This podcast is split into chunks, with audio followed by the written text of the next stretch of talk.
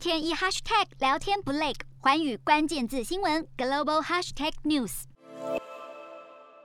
本周国际快评：东协决定排除缅甸军政府领袖敏昂莱出席十月底举行的东协高峰会。说好的不干涉原则呢？东协现任主席国汶莱在声明中指出，这是因为缅甸军方未履行今年四月在雅加达举行的东协高峰会与东协达成的五点共识。这五点共识分别是：立即停止暴力，由东协特使促进对话，各方展开建设性对话，接受东协以及接受东。东协特使级代表团访问缅甸等，东协决议排除敏昂来出席东协高峰会。是东协成立以来对成员国实施的最严厉制裁，也被视为违反不干涉内政原则。缅甸军政府呢，则认为他们是受到美国与欧盟的施压，才会排除军政府出席本月底的东协峰会。路透社也引用消息来源表示，有东协成员担心，若敏昂莱出席东协高峰会后，全球重要领袖可能就不出席东亚峰会了。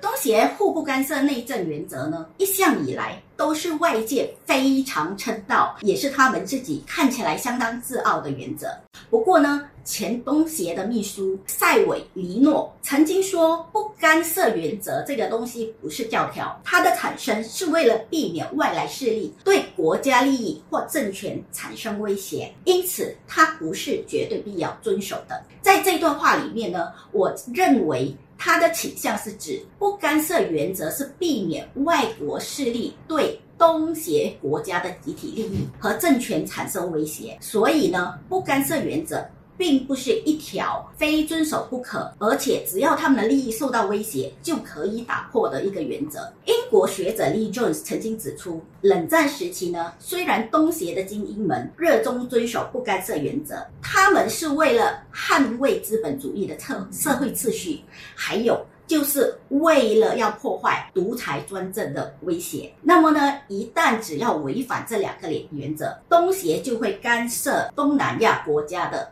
内政，就好像泰国曾经资助缅甸的反叛组织，以避免泰国和缅甸的共产党结合。那协也曾在柬埔寨冲突时涉入，以便遏制在印度支那发生的革命。冷战后，东协精英的不干涉原则呢，则有点点的改变了。他们的最主要要追寻的，就是致力于维持国内与东南亚地区的稳定，以利区域内国家的经济发展。那么呢，当时为了帮助缅甸，东协国家如马来西亚和新加坡就曾经积极地鼓励国内商家到缅甸投资。按他们的说法，这是为了让缅甸慢慢走向民主和市场经济，因为这也是为了缅甸的长期利益而言。虽然有学者认为，若是为了维护政权，他国做出的举止并不可视为干政。可是呢，如果缅甸走向民主化，这其实是就是对当时的军政府的政权的一种威胁嘛。所以，这种的举止来说，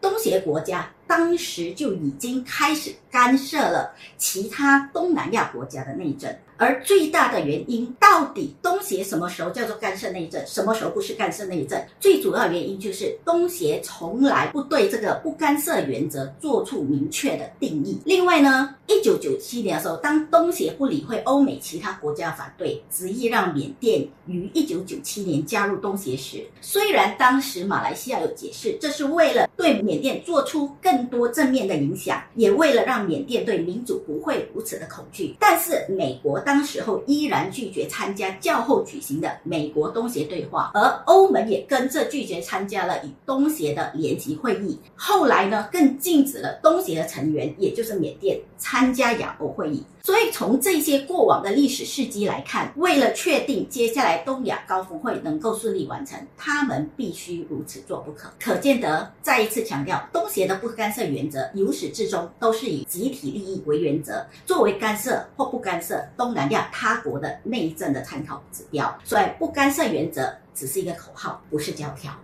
瞄准新南向商机，剖析东南亚发展。我是主播叶思敏，每周五晚间九点记得锁定。看见新东协就在环宇新闻 MOD 五零一中加八五凯播二二二及环宇新闻 YouTube 同步首播。